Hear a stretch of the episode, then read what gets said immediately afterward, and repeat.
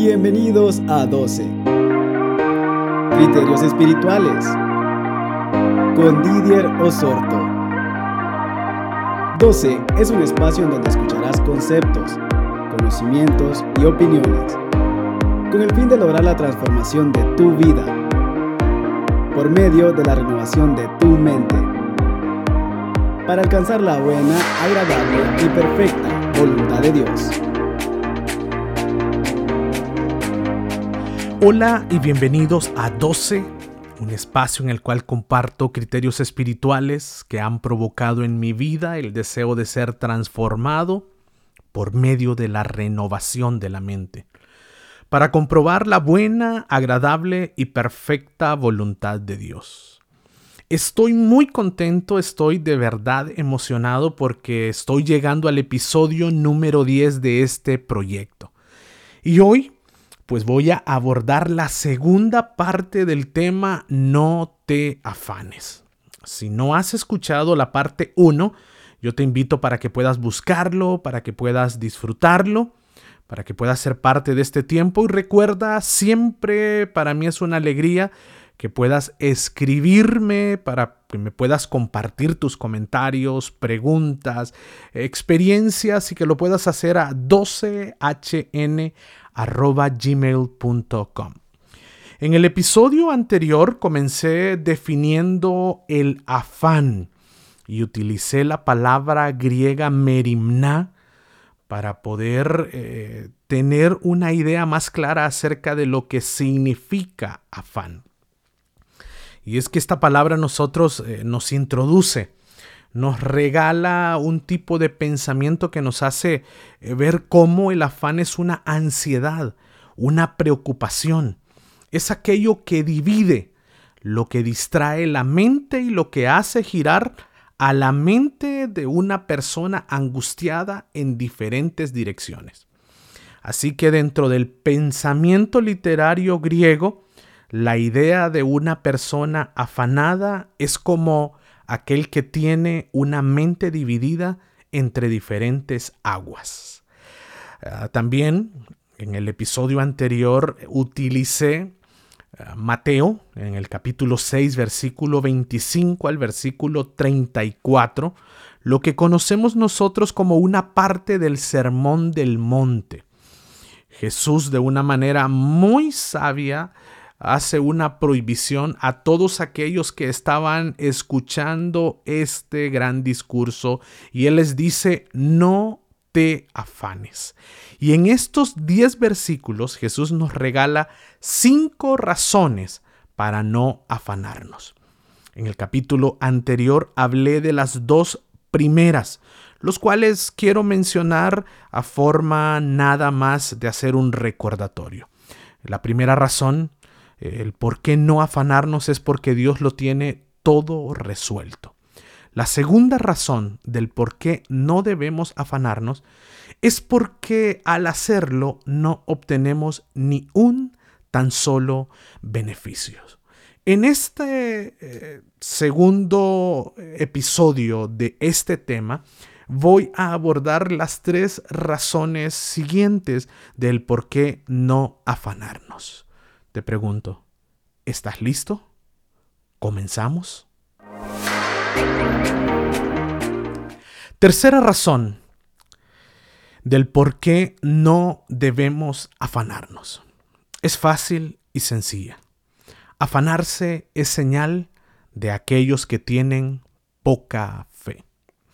Mateo en el capítulo 6, en el versículo 28 al versículo 30, podemos leer eh, que Jesús les dice a todos aquellos que estaban sentados ahí, les dice, y por el vestido, ¿por qué se afanan?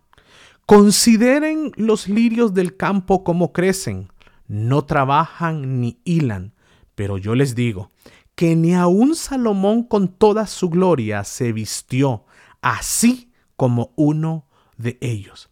Y si la hierba del campo que hoy es y mañana se echa en el horno, Dios la viste, no hará mucho más con todos ustedes, hombres de poca fe. Jesús aquí está hablando acerca que Dios viste a las plantas que son tan frágiles.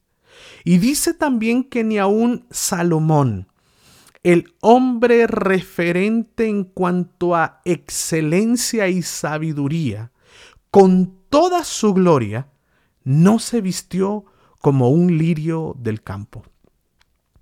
Cuando estaba preparando algunos apuntes para, para este episodio, tuve que recordar mi niñez.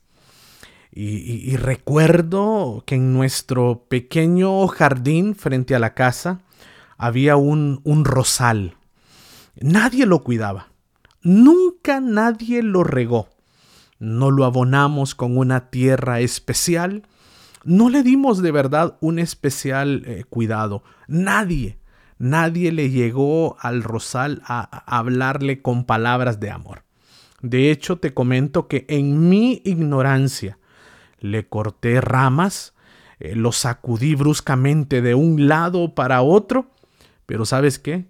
Este rosal, a pesar de todo esto que te comento, daba unas rosas rojas hermosas. Nunca paró de dar rosas. Siempre este rosal estuvo de pie y dando rosas sin importar todo lo que se daba a su alrededor. Entonces, te pregunto, si Dios de si Dios vistió de hermosura a una planta tan frágil y tan olvidada por quienes debíamos cuidarla, ¿no hará mucho más por nosotros? Jesús eso mismo fue lo que les dijo a todos los que estaban escuchándolo. Les dijo, miren los lirios. ¿Acaso ustedes no son más que los lirios? ¿Acaso ustedes no son mucho más que un rosal? ¿No son más que cualquier árbol del bosque? Y remató la pregunta diciendo, hombres y mujeres de poca fe.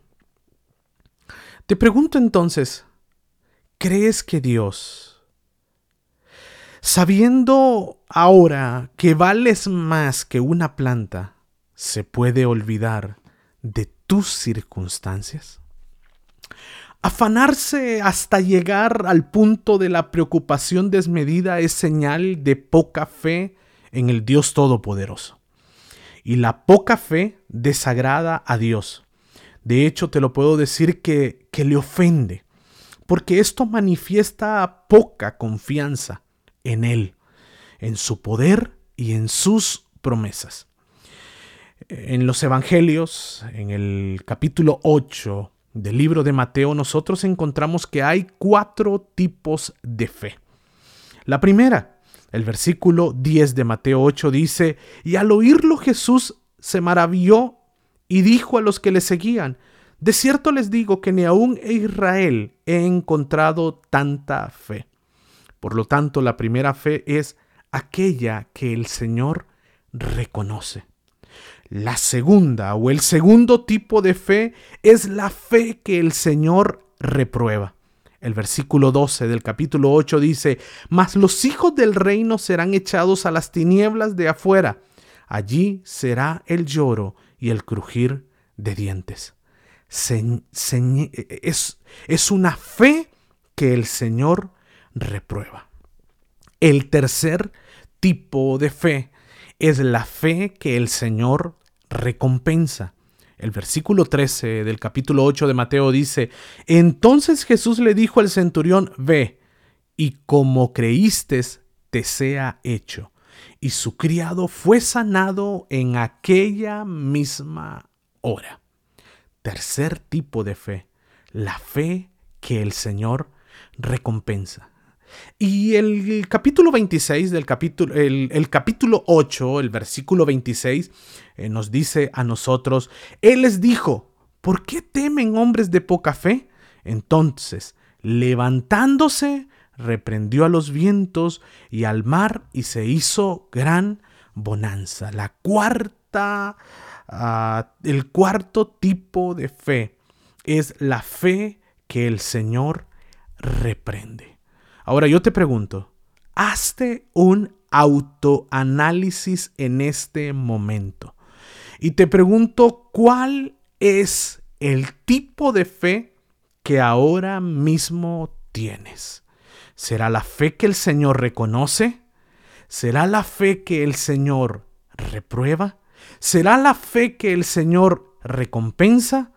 ¿O será la fe que el Señor reprende?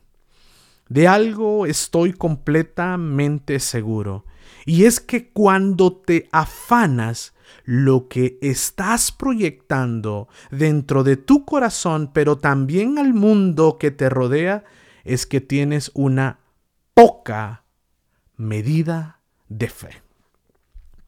La cuarta razón del por qué no tienes que afanarte es porque llegar al punto del afán es exclusivo de quienes no conocen a Cristo.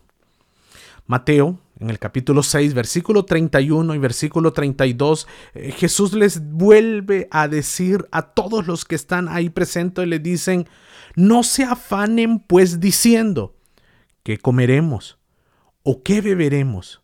¿O qué vestiremos? Porque los gentiles buscan todas estas cosas, pero nuestro Padre Celestial sabe la necesidad que cada uno de ustedes tienen. Mira, mira qué, qué confrontativo, porque los que no saben de Cristo, bueno, al fin y al cabo te podría decir que ellos tienen razón en desesperarse, en confundirse, porque no conocen de Cristo. Pero nosotros, los que sí le conocemos, los que decimos que con nuestra boca le adoramos, los que decimos que con nuestras actitudes y acciones le obedecemos, no existe ningún tipo de halago hacia Dios cuando nosotros nos afanamos. Es cierto que a veces vienen momentos tan difíciles que parece que nuestra fe desmaya, pero nunca debemos olvidar que Dios no nos ha hecho a nosotros con espíritu de cobardía, sino con un espíritu de poder, de amor y de dominio propio. Él tiene cuidado de nosotros y sabe las cosas que ahora mismo estamos necesitando. Hay momentos de adversidad, hay momentos de prueba, hay momentos, circunstancias en las cuales padecemos crisis, hay momentos en los cuales, eh, te lo he dicho en muchas ocasiones, pareciera como, eh, como que Dios no nos escucha.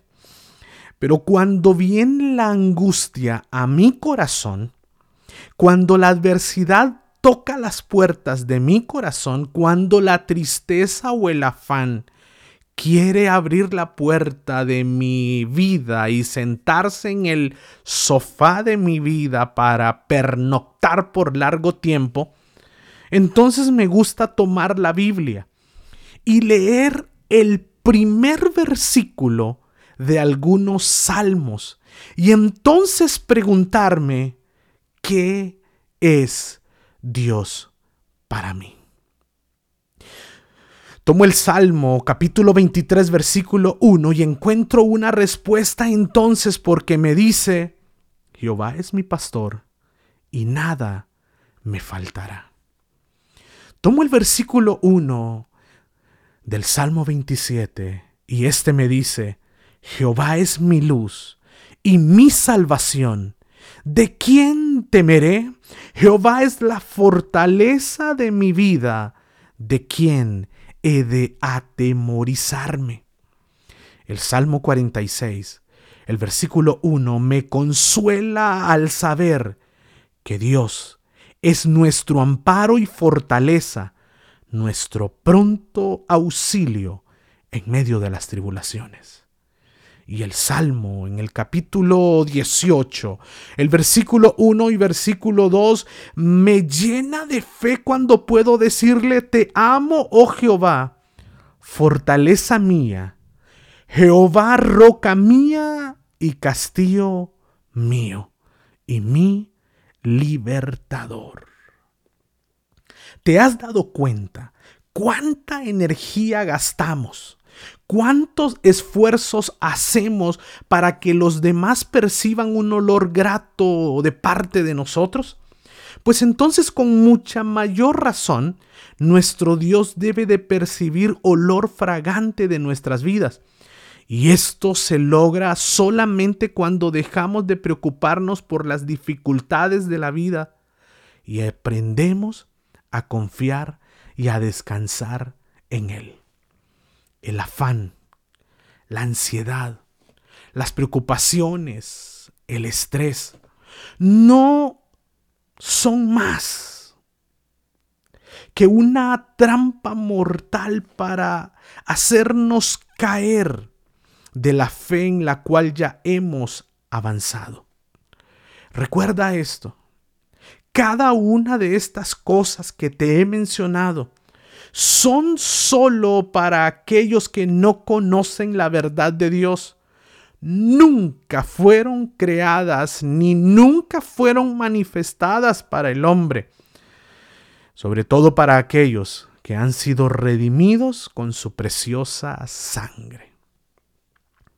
La quinta y última razón que encontramos en boca de Jesús por lo cual debemos de decir, no me voy a afanar, porque Dios añadirá todo lo que haga falta. Mateo en el capítulo 6, versículo 33 y versículo 34 dice, Mas buscad primeramente el reino de Dios y su justicia, y todas estas cosas serán añadidas. Así que no se afanen por el día de mañana, porque el día de mañana traerá su afán. Basta a cada día su propio mal. Es interesante notar cómo Jesús llama a las necesidades de primer orden como ser agua, alimento, vestido, simplemente como una añadidura. Así lo menciona Jesús en estos versículos. Y esto para nosotros debe de ser una enseñanza que nuestra mirada como hijos de Dios, como cristianos, como creyentes, no debe de estar en las cosas materiales, sino en todas aquellas cosas espirituales. Esto es una promesa de Dios. Cuando buscamos primero el reino de Dios, Él obra a favor de nuestras vidas y entonces Él provee para todas mis necesidades. Dios quiere que tú tengas tus prioridades bien definidas y bien establecidas. Porque Él quiere estar por encima de todas las cosas materiales. Él quiere que tú, que me estás escuchando, Él quiere que le busques. Él quiere que lo pongas a Él en prioridad que busque su reino y su justicia. Es importante cuando pensamos que no podemos tener un reino sin un rey. Por lo tanto, tenemos que buscar al rey y encontraremos entonces el reino. Y ese rey es Jesucristo como Señor y Salvador. Tenemos que buscarle con todo nuestro corazón él es el Rey. Jesús quiere la preeminencia en tu vida. Él no quiere solamente un lugar en tu vida. Él quiere ser el rey en el trono de tu corazón. Él no quiere ser el vicepresidente. Él quiere ser el rey. Ahora bien, cualquiera se podrá preguntar, ¿dónde busco este reino y dónde encuentro a este rey? Pues la respuesta es no lo vas a encontrar en ningún lugar terrenal, porque Jesús dijo que su reino no era de este mundo. Lo buscas y lo vas a encontrar en su palabra y mediante oración. Él nos ha revelado cómo llegar a conocerle a Él, a través de la Biblia. Así que es allí como nosotros encontramos cuál es la relación, cómo le conocemos, cómo lo establecemos a Él como prioridad en nuestras vidas. Y cuando le pones a Él como una prioridad, entonces puedes descansar, que todo lo demás será añadido. ¿Te das cuenta? ¿Te das cuenta que afanarte no sirve absolutamente de nada? Porque si estás ocupado en las cosas de Él, Él se encargará de tus cosas. Cada día tiene suficiente adversidad por sí mismo. No debemos anticiparnos a los problemas de mañana. Yo te animo para que a través de la palabra no te afanes por nada de este mundo, sino que busques a Dios, su reino, sus asuntos y todo lo demás será añadido. Yo te invito a que en esta hora puedas decir, no me voy a afanar. Porque Dios todo lo tiene resuelto. Porque no obtengo ningún beneficio en afanarme. Porque afanarse es señal de aquellos que tienen poca fe. Afanarse es exclusivo para aquellos que no conocen de Cristo. Y no me afano porque Dios añadirá todo lo que haga falta cuando yo me ocupo de las cosas de Él. Puedes cerrar tus ojos o puedes aquietarte un poco y decirle en esta hora, Señor, pongo toda mi ansiedad, todo mi afán, todo el aceleramiento interior, hoy lo traigo delante de tus pies. Bendito Señor, porque confío que tú me sustentarás en todas las cosas. No hay crisis, no hay prueba, no hay tribulación que sea más grande que tu poder y que tus promesas.